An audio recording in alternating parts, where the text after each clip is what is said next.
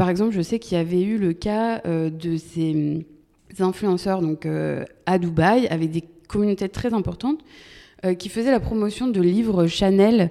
Et dans le livre, il n'y avait rien. C'était vraiment juste une couverture d'un livre Chanel. Et donc, euh, évidemment, euh, la société Chanel s'était saisie de la question parce qu'en plus, c'était des contrefaçons à la fois de sa marque, c'était des livres pas du tout valorisants, pas du tout en adéquation avec l'image de la société. Influence Corner, le podcast à la croisée des chemins entre marques et influenceurs. Je suis Myriam Ouni, influenceur spécialiste. J'ai créé Lou Agency, une agence d'influence marketing. Dans ce podcast, j'interviewe des experts du marketing d'influence pour étendre et alimenter la réflexion autour du marketing d'influence. Je partage également mes conseils et mes astuces pour mettre en place une stratégie d'influence authentique et créative. Hello à tous et bienvenue dans cette nouvelle conversation avec Maître Chloé Schirkop, avocate spécialiste de la propriété intellectuelle. Nous avons imaginé avec Chloé cet épisode comme un regard croisé entre les droits des créateurs de contenu et les droits des marques dans le cadre d'un partenariat. À travers des cas pratiques, vous comprendrez que le terme influenceur est à prendre au sens large. Et d'ailleurs, nous revenons sur la loi du 30 mars 2023 qui définit le rôle d'un influenceur dans le cadre d'une collaboration commerciale. Et comme je vous l'expliquais également d'un point de vue marketing dans le TIPS numéro 4 diffusé en avril, il existe plusieurs natures de porte-parole sur les internets. Vous allez comprendre également dans cet épisode l'importance de régir les relations professionnelles avec un contrat afin de prévenir les situations délicates, à la fois pour la marque en termes de réputation, mais aussi pour protéger l'œuvre du créateur de contenu. Avant de vous laisser écouter cet épisode, prenez 30 secondes pour donner votre avis sur Apple Podcast et ou Spotify. Ça me fait toujours plaisir de lire vos commentaires et ça m'aide énormément dans le référencement du podcast. Et il ne me reste plus qu'à vous souhaiter une bonne écoute. On va parler aujourd'hui de propriété intellectuelle et euh, surtout du regard croisé entre euh, ce que les marques, je sais que ça a une signification particulière pour vous, mais on va dire les entreprises, sociétés et euh, les créateurs de contenu. J'espère que ça pourrait être bénéfique à tous ceux qui nous écoutent, tant le sujet est hyper important. Donc euh, encore une fois, merci. Avec plaisir, ravi de vous accueillir ici. Je propose de commencer par euh, déjà nous raconter votre histoire, euh, pourquoi avoir choisi la propriété intellectuelle et un peu votre cheminement dans le droit. Donc, je suis Chloé Cherkop, je suis avocate en propriété intellectuelle. J'ai fait mes études entre Lyon, les États-Unis et Paris. Et euh, j'ai fait des études de droit, en fait, qui étaient plutôt générales au début. Et au bout d'un moment, en droit, il faut choisir une spécialité. Donc euh, là, euh, beaucoup de questions se posent. Il en existe beaucoup des spécialités. Et honnêtement, la propriété intellectuelle est la plus intéressante. parce que la propriété intellectuelle, en fait, c'est le droit de la création, de l'innovation. Et donc, moi, je suis une personne très curieuse. Euh, au début, je voulais être commissaire-priseur euh, dans l'art, voilà. Et donc, euh, mon chemin a été tel que, en fait, j'ai privilégié la voie de, de l'avocature et du coup de la propriété intellectuelle qui semblait être la spécialité la plus adéquate par rapport à ma personnalité. D'accord. Et euh, par rapport à vos études aux États-Unis, etc., il y a eu des différences euh, de, de, point de vue vis-à-vis du droit aux États-Unis par rapport à la France? Bah Ça, c'était intéressant, justement, l'expérience aux États-Unis pour voir déjà la différence entre les droits. Euh, bon, sans compter la différence d'éducation aussi qui est complètement, qui a rien à voir. Mais par exemple, d'un point de vue propriété intellectuelle, la perspective est complètement différente. En France, par exemple, on fait très attention euh, à, préserver les droits des auteurs sur leur contenu. Donc on a une dimension, par exemple, du droit moral de l'auteur, etc., qui n'existe pas du tout aux États-Unis. Aux États-Unis, c'est vraiment la loi du marché. Ils avaient même des formalités d'enregistrement qui ont été euh, ensuite interdites justement pour essayer de protéger un peu les auteurs. Mais euh, c'est vraiment des perspectives différentes du droit, de la protection des parties toute cette protection vraiment de la partie faible en France et même de manière générale en Europe, c'est quelque chose qui est très important dans le droit. Et du coup, on va retrouver beaucoup de dispositions légales qui vont pouvoir aider les personnes faibles, ce qui n'est pas du tout le cas aux États-Unis. Et donc, euh, c'est très intéressant de pouvoir comparer dans son cursus universitaire ces différences-là, parce qu'après, quand on rentre en France, on a une toute autre appréciation de ce qu'on va faire, du droit, euh, voilà, de la pratique. Euh, c'est très intéressant. Ouais, et surtout que je pense que de ces dernières années, avec l'avènement aussi de la créateur économie, on est tous un peu aujourd'hui créateurs, et parfois, bah, ça vaut quelque chose. Alors, je sais que initialement, c'était beaucoup dans la musique. Je vais vous laisser déjà définir la propriété intellectuelle avant que on puisse vraiment parler de, de la créateur économie. Qu'est-ce qu'on entend par propriété intellectuelle aujourd'hui? Alors la propriété intellectuelle, c'est euh, un terme très large qui regroupe en fait le, droit sur les créations immatérielles. Donc les créations immatérielles, c'est toutes les créations qui sont issues de l'esprit et euh, qui ne sont pas euh, tangibles quand elles, quand elles sont créées. Donc c'est tout ce qui est création et innovation. Et dans la propriété intellectuelle, on distingue d'un côté la propriété industrielle, donc là, ça va être le droit des brevets, par exemple. Le droit des brevets, c'est le droit sur les inventions techniques. Euh, le droit des marques, ça c'est hyper important pour les créateurs de contenu, donc on en parlera plus en détail. Euh, et le droit des dessins et modèles, euh, qui est le droit qui va protéger l'apparence et l'esthétique des, des, choses, du design, ce genre de choses. Et de l'autre côté, on a la branche propriété littéraire et artistique, qui va beaucoup plus s'intéresser aux droits d'auteur et euh, les droits voisins, dont on parlera assez peu, et aussi le droit des logiciels. Et comme je le disais tout à l'heure, en fait, euh, il y, a, de plus en plus d'enjeux aujourd'hui à protéger sa, création, notamment bah, sur le digital, mais aussi de manière générale euh, dans la créateur économie, parce que il n'y a pas que des droits d'auteur, des, musiciens ou des artistes ou des, œuvres d'art qui, peuvent être protégées, mais aussi de la création sur le digital, notamment bah, les créations dans le cadre des collaborations entre les entreprises et les créateurs de, de contenu influenceurs. Comment, comment vous, vous avez vécu euh, cet enjeu digital qui est arrivé euh, assez rapidement et, très très fort? Bah, Les enjeux euh, du, digital, honnêtement, le droit est toujours la traîne. ça, c'est la grande règle. C'est que souvent, le droit court derrière les innovations technologiques, techniques. Donc, le digital, bon, ça existe depuis longtemps. Mais c'est vrai qu'aujourd'hui, cette dimension réseaux sociaux, cette dimension vraiment création de contenu sur Internet, elle pose de nouvelles problématiques. Donc on arrive à les résoudre avec le droit qu'on a euh, aujourd'hui, le droit de la propriété intellectuelle. En fait, le droit d'auteur, c'est très largement défini et donc ça permet de l'appliquer au digital.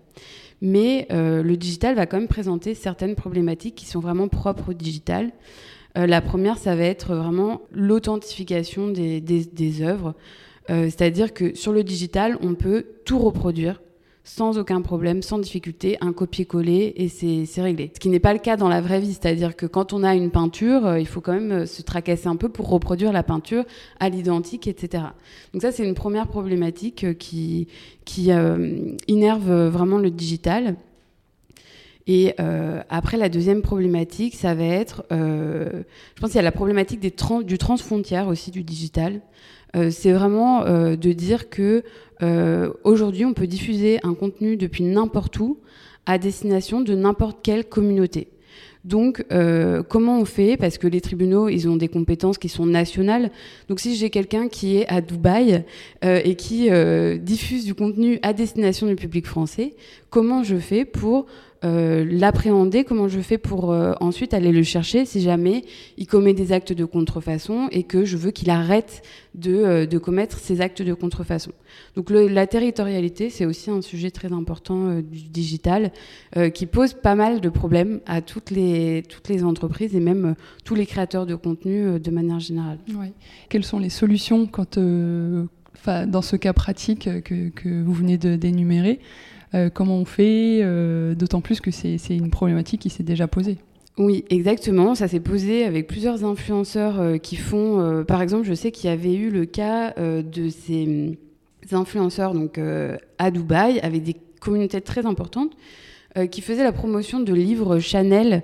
Et dans le livre, il n'y avait rien. C'était vraiment juste une couverture d'un livre Chanel. Et donc, euh, évidemment, euh, la société Chanel s'était saisie de la question parce qu'en plus, c'était des contrefaçons à la fois de sa marque, c'était des livres pas du tout valorisants, pas du tout en adéquation avec l'image de la société. Et en fait, pour régler ces problématiques, c'est très compliqué. Donc, on peut évidemment assigner une personne à l'étranger.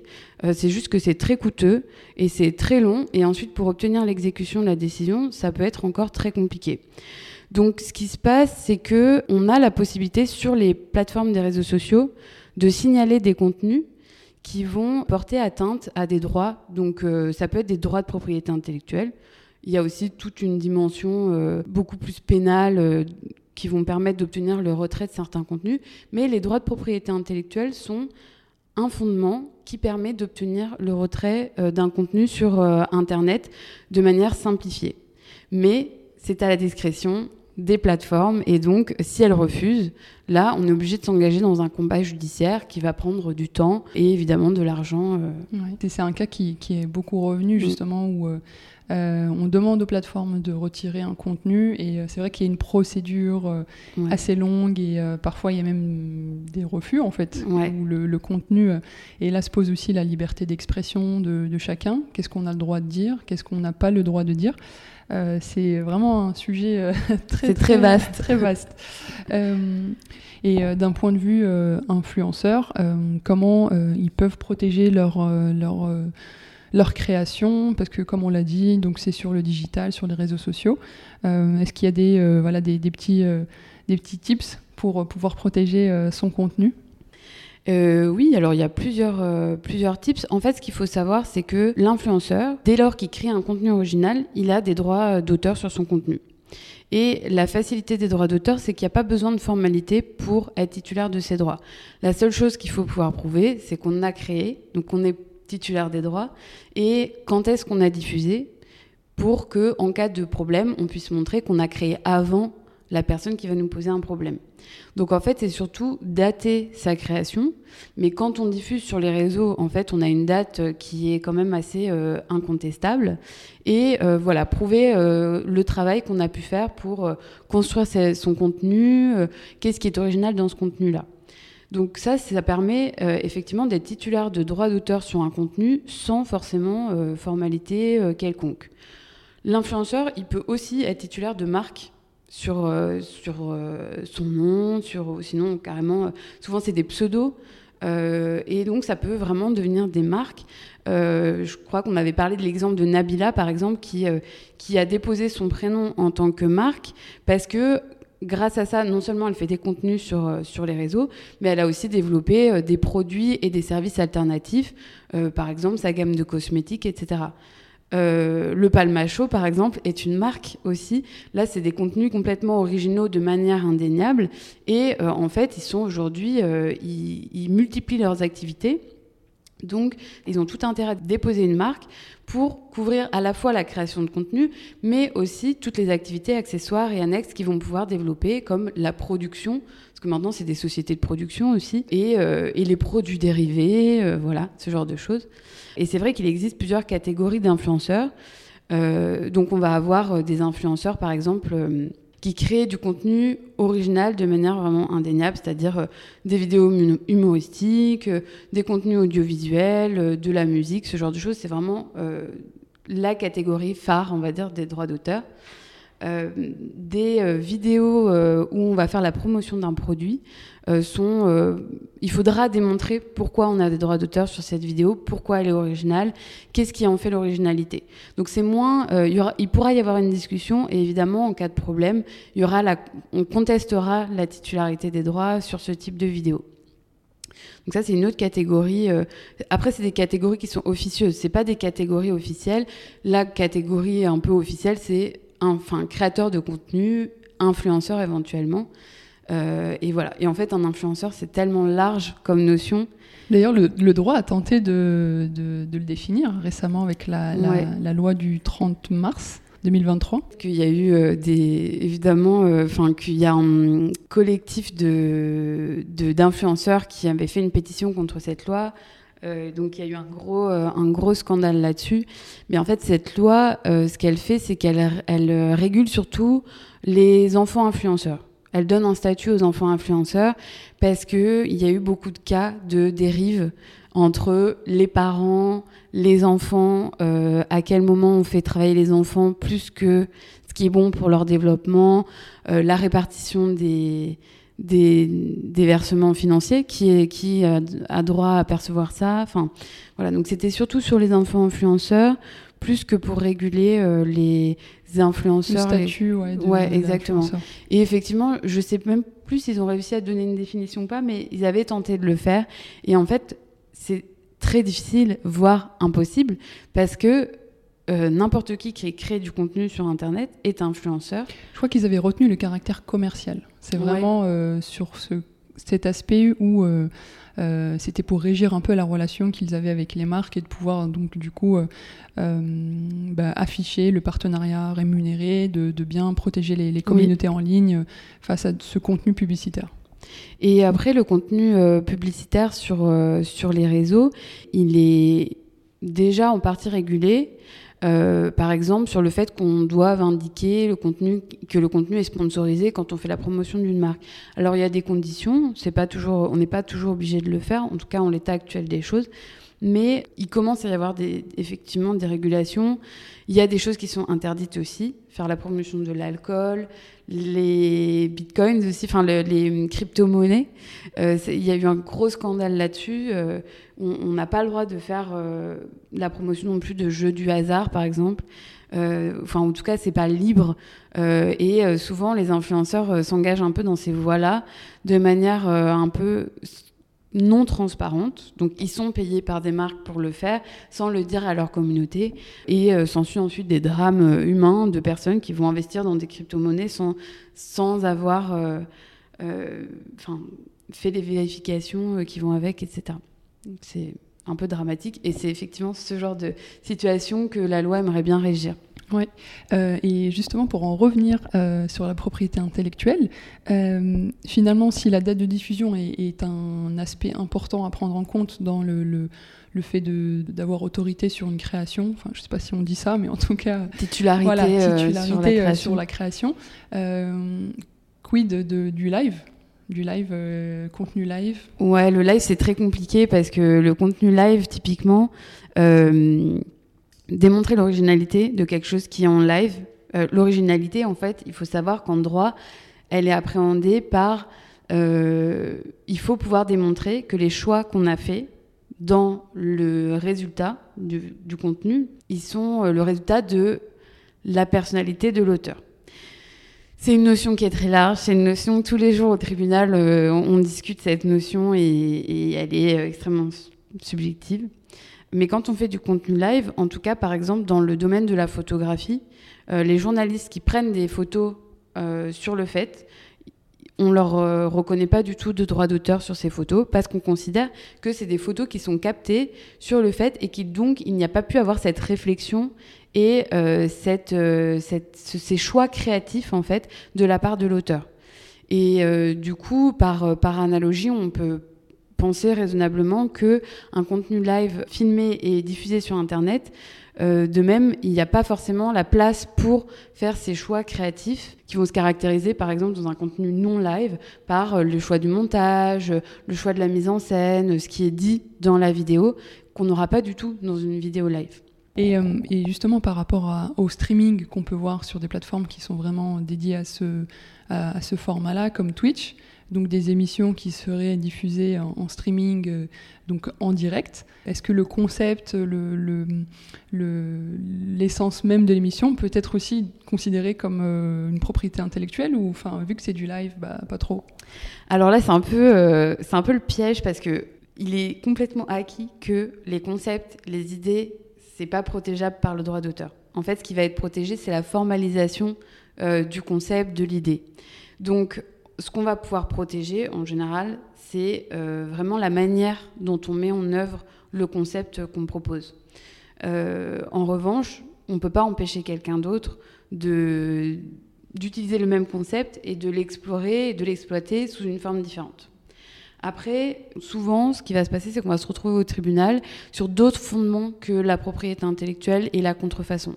On va plutôt se retrouver sur des fondements comme la concurrence déloyale, le parasitisme, qui sont euh, des fondements où, en fait, ce qu'on va essayer d'appréhender, c'est plus le caractère déloyal euh, du comportement qui consisterait à euh, utiliser un concept qui a une notoriété, dans lequel on a fait des investissements euh, et dont on sait qu'il marche, et de le reproduire en gros, pour bénéficier un petit peu de cette notoriété, quitte à aller jusqu'à créer un risque de confusion où on pourrait penser que les deux sont liés. Et donc ça, ça sera plus sur le fondement de la concurrence déloyale et du parasitisme. Donc on n'aura pas forcément de droit d'auteur, mais on n'est pas non plus privé de droit sur euh, un concept euh, comme celui-ci. D'accord, super intéressant. Il y a plein de tips pour. Il y a plein de tips, exactement. Par contre, ce qui est difficile, c'est que c'est des tips qu'on peut pas donner. Enfin, on n'a pas vraiment de tips préventifs. C'est plus vraiment des tips. Bah, il est trop tard. Comment on fait euh, Qu'est-ce qu'on fait? On peut ensuite trouver un accord amiable.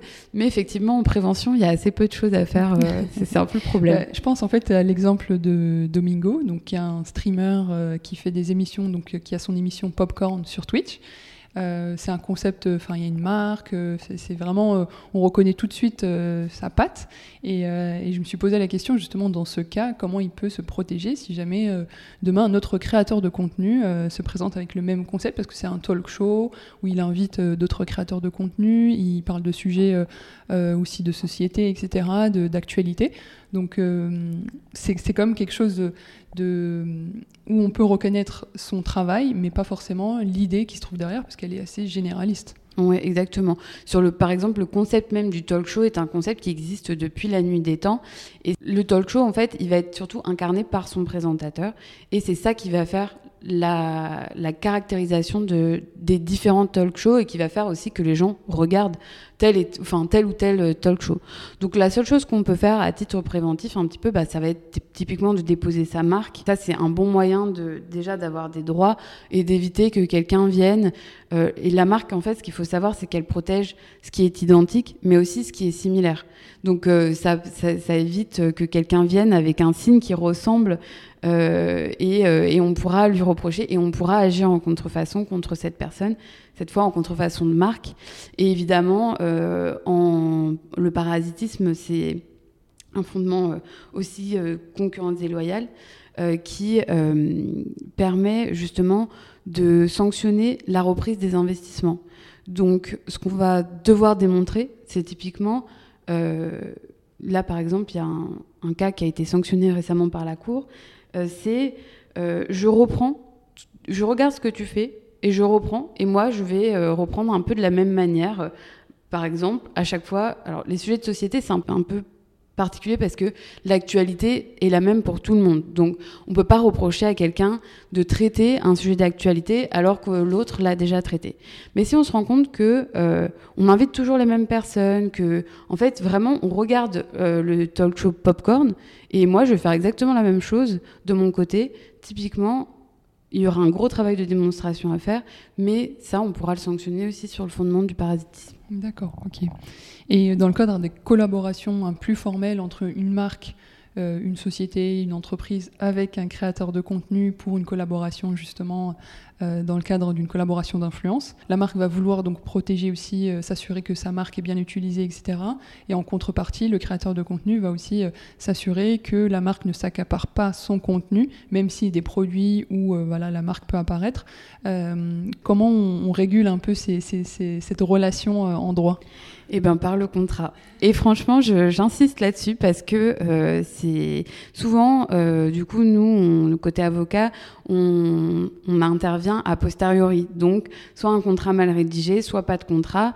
Et ces questions-là se posent. Et en fait, comme on n'a rien, pas de support, euh, eh ben c'est euh, le Far West. Et évidemment, personne n'est d'accord. Et tout le monde dit, moi, je pensais que ça serait comme ça. Et en fait, on n'a aucun moyen de, de le prouver. Donc, je profite de ce podcast pour insister sur l'importance du contrat euh, pour euh, réguler euh, les, partenariats entre les, sociétés et les influenceurs, notamment parce que le contrat déjà va permettre à la société de protéger sa marque, en fait, par exemple sur le niveau de réputation auquel ça doit correspondre, sur le fait que l'influenceur, il doit s'engager, la marque peut obliger l'influenceur à s'engager à avoir un contenu et une attitude euh, qui ne portera pas atteinte à sa notoriété. Euh, typiquement, euh, si je vends des vêtements à des enfants et que l'influenceur par la suite, il est soupçonné d'avoir, je sais pas moi, agressé sexuellement des enfants, clairement, c'est hyper dommageable pour la marque Et dans le contrat, on va pouvoir prévoir des clauses qui permettent de, résilier les contrats sur un simple soupçon, peut-être pas, mais en tout cas dans des cas comme ça. Et le contrat va aussi permettre du côté de l'influenceur de, euh, de, déterminer qui a les droits sur quoi lorsque le contenu est original. Et euh, du coup, on va inclure des grosses clauses de propriété intellectuelle dans ce type de contrat. Euh, et dans ces clauses-là, on va dire qui est titulaire de quoi, pendant combien de temps, sur quel territoire, quels sont les usages que euh, la marque peut faire de ce contenu-là. Est-ce qu'elle a le droit de l'utiliser sur ses réseaux sociaux ou est-ce que c'est que l'influenceur qui doit euh, diffuser euh, les contenus en question? Est-ce que ça va prendre la forme d'un post ou de stories? Comment on va présenter le produit ou le service que la marque supporte? Donc tout ça, ça peut être régi par un contrat et le contrat, peut être hyper détaillé. Honnêtement, il y a des sociétés qui ont des contrats, euh, c'est des choses qui font plusieurs pages euh, et qui vont rentrer dans un détail euh, qui ensuite peut garantir justement la sécurité en cas de, de problème a posteriori. Donc prévenir que guérir. Exactement. Ça coûte moins cher aussi. c'est vrai. Euh, et, justement, on, parlait aussi de sponsorisation. Donc, c'est aussi quelque chose qui se fait énormément ces derniers temps euh, en influence. C'est de pouvoir euh, sponsoriser un contenu d'un créateur de contenu, mais directement à partir donc, de son compte. Donc, il y a différents outils sur les plateformes TikTok et, Instagram et Meta de manière générale où on peut avoir accès à ce contenu-là et le sponsoriser et comme ça avoir accès à l'audience du créateur de contenu, mais aussi une audience qui ressemble à son audience. Donc, ce qui est assez par rapport à euh, l'audience de la marque. Est-ce que dès le départ, il faut vraiment établir ça aussi dans le contrat? Dans quelles limites aussi euh, on donne les droits de, ce contenu-là à la sponsorisation? Est-ce que c'est des cas que vous avez aussi euh, eu euh, parmi les contentieux que vous avez Alors nous, on a plus des cas un peu traditionnels d'une marque et d'un influenceur qui se mettent d'accord ensemble pour faire un contenu qui sera du coup sponsorisé. et dans le contrat, effectivement, on peut aller jusqu'à un niveau de précision où on indiquera euh, si le contenu, ça doit être indiqué qu'il est sponsorisé, comment et euh, comment le produit sera mis en valeur. Donc euh, ça, c'est vraiment des choses plutôt traditionnelles qu'on rencontre. Donc ce serait un contenu où la marque viendrait dire je veux qu'il soit sponsorisé. C'est ça. alors après, il y a des obligations un peu, parfois on est obligé de le mettre, typiquement les cas où la marque paye. Euh, elle va avoir euh, une grosse influence sur l'éditorial du contenu créé. Euh, et donc, dans ces cas-là, il peut y avoir des obligations d'indiquer que le contenu est sponsorisé. Et ensuite, les plateformes, elles mettent souvent la possibilité pour les créateurs de contenu de préciser que le contenu est sponsorisé pour faciliter la transparence envers justement l'audience enfin, la communauté de l'influenceur qui est souvent choisi par la marque pour sa communauté. C'est vraiment un de ses atouts en plus de sa ligne éditoriale. Euh, et un autre cas aussi qui, me vient à l'esprit, c'est euh, dans le cadre d'une collaboration, euh, une marque qui demande, par exemple, une fois qu'elle ait vu les previews, demander aux créateurs de contenu influenceurs qu'elle demande de changer des aspects de la vidéo, mais qui ne concernent pas du tout la marque. quelle est la limite justement dans ce contenu qui est considéré original et donc l'œuvre du, du, créateur de contenu? C'est que c'est son œuvre. alors il n'y a pas de limite en fait, et donc c'est quelque chose qui peut être prévu dans le contrat. Par exemple, euh, dans le contrat, on peut prévoir des clauses qui disent que la marque a le droit de demander à l'influenceur de changer dans la limite de euh, trois demandes, par exemple. On peut même aller jusqu'à ce niveau de précision. Euh, ce qu'il faut bien avoir à l'esprit, c'est que plus, la marque s'implique dans le scénario de la création du contenu, etc., moins l'influenceur il va avoir de liberté de création. Et donc, le résultat, ça peut aller jusqu'à euh, en fait une relation de prestation de service où l'influenceur, il n'aurait même plus de liberté de création et donc il ne serait plus titulaire de droit d'auteur sur son contenu. L'influenceur, ce qu'il faut bien qu'il sache, c'est que selon son poids dans la négociation, etc., euh, il a le droit de, de dire non.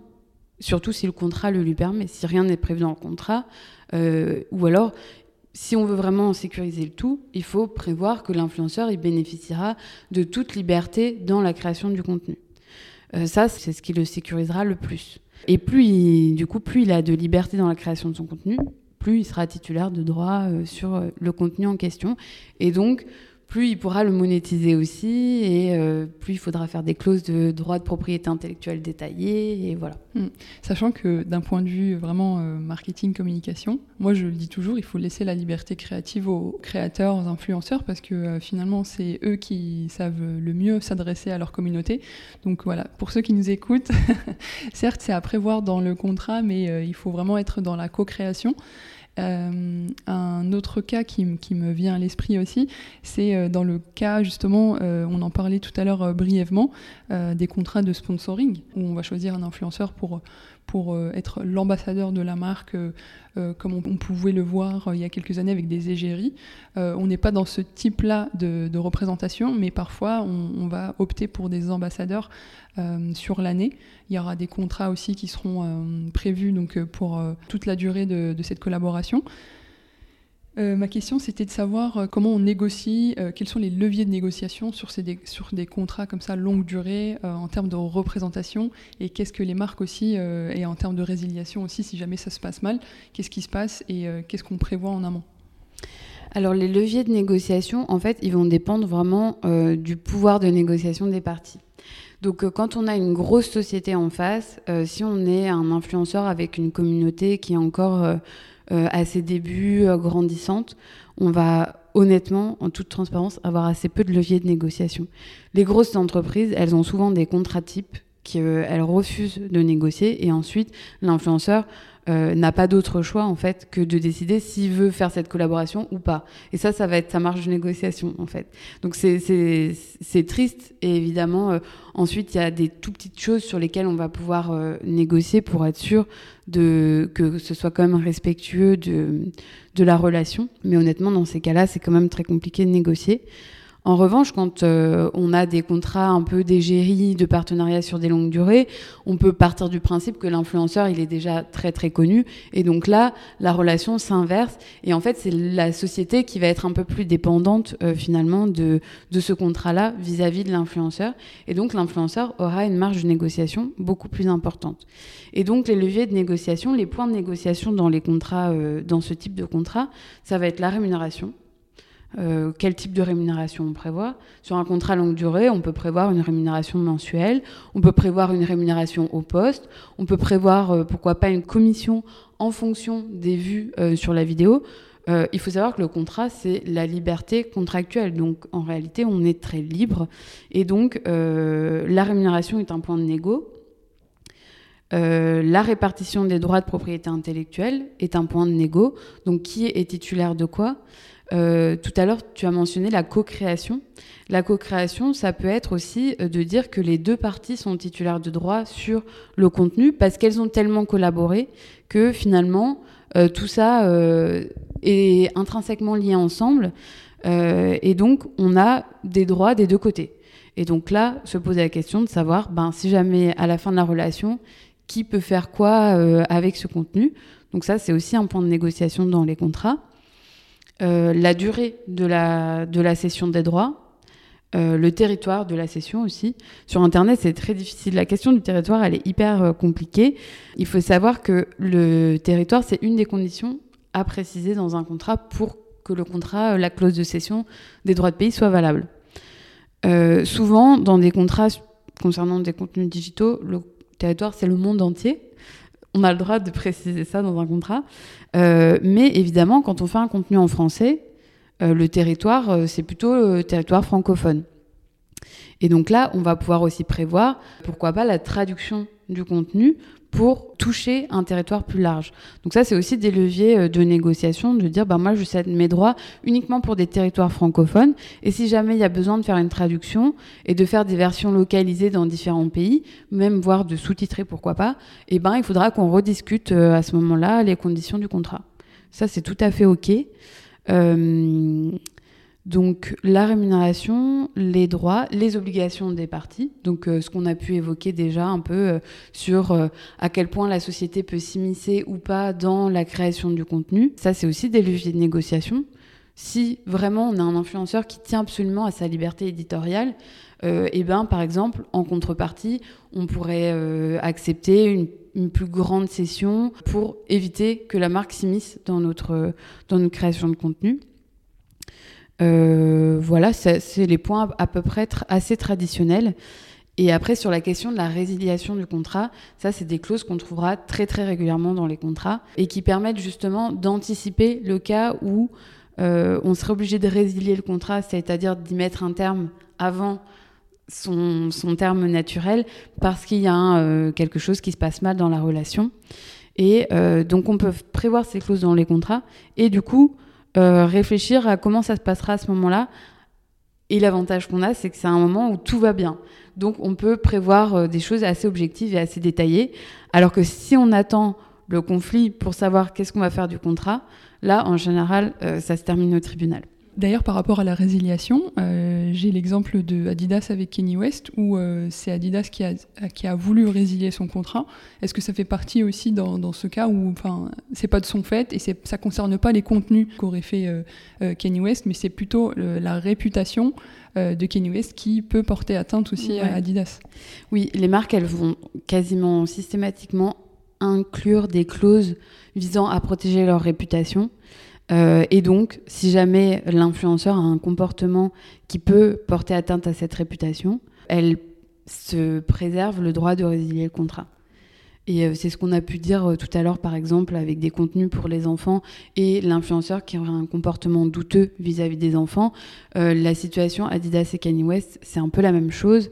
et en fait, les marques, elles ont effectivement tout intérêt à se ménager ce droit-là parce que euh, il faut que la ligne éditoriale euh, de l'influenceur corresponde à l'image de marque qu'elles veulent donner. D'ailleurs, elles ont tout intérêt à le faire aussi parce que ça peut porter préjudice ensuite à leur image de marque. On peut leur reprocher, leur clientèle peut reprocher aux marques de euh, faire un partenariat avec un, influenceur qui euh, respecterait pas les valeurs de la marque super intéressant cet épisode euh, pour euh, vraiment arriver à la fin de cet épisode et euh, surtout ouvrir le sujet parce qu'on a parlé au début de l'enjeu digital et aujourd'hui on parle beaucoup de NFT, on parle de métaverse ou métavers, métaverse.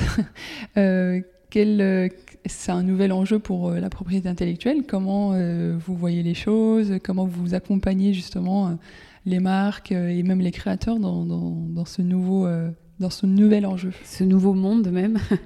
euh, alors, c'est vrai que depuis quelques années, c'est vraiment... Euh, on a tout un tas de conférences sur ces sujets, des, des tables rondes de réflexion là-dessus, parce que euh, c'est vraiment le digital avec toutes les problématiques et les enjeux aussi commerciaux, évidemment, pour les, pour les différents intervenants, mais euh, démultipliés, en fait.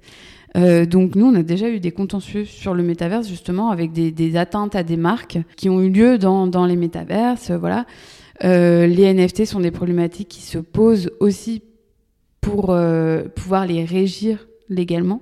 donc c'est vraiment des, des sujets 100% d'actualité et on va en fait avoir du coup deux actions par rapport à ces nouveaux développements, il va y avoir vraiment une action, euh, des démarches en amont.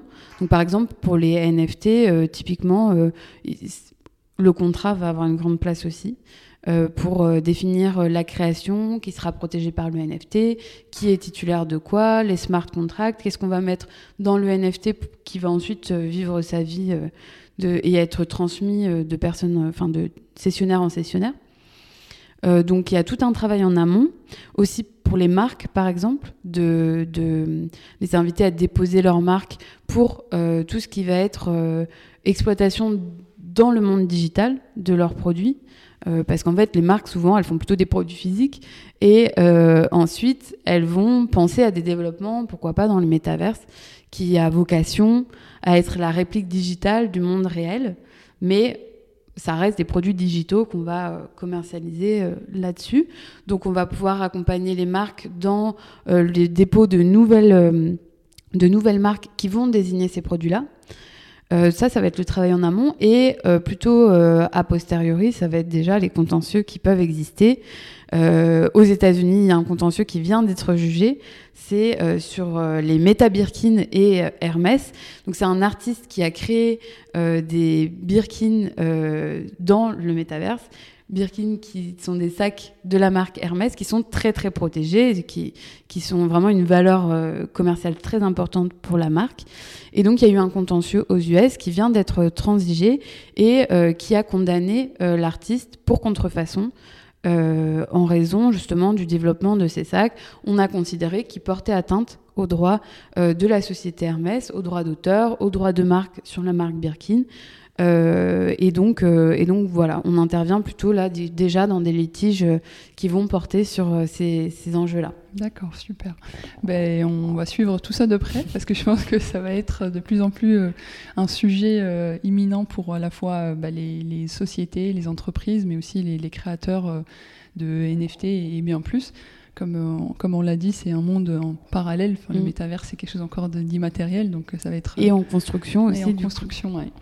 Euh, merci beaucoup, Chloé. ce que je retiens en tout cas de cet échange, c'est que l'influenceur, c'est une notion au sens large. On a parlé aussi bah, d'ambassadeurs, de, de, créateurs de contenu, mais aussi de, de célébrités. Donc vraiment à garder en, tête en écoutant cet épisode et aussi vraiment prévenir que guérir pour anticiper anticiper les, choses et pouvoir avoir euh, systématiquement un contrat qui prévoit, euh, on va dire, euh, les cas les plus courants et après pouvoir régir les, spécificités entre les parties. Tout à fait. Merci beaucoup Myriam pour ces questions. C'était super intéressant. Vous êtes arrivé à la fin de cet épisode. J'espère que vous avez appris plein de choses et que cela pourra vous aider dans la quête de votre stratégie. N'hésitez pas à partager cet épisode avec les personnes susceptibles de l'apprécier et de noter 5 étoiles le podcast sur Apple Podcast et Spotify. Enfin, pour aller plus loin, je vous propose de rejoindre le carnet de bord de l'influence qui est la newsletter du podcast sur Substack, le lien en description d'épisode. À bientôt!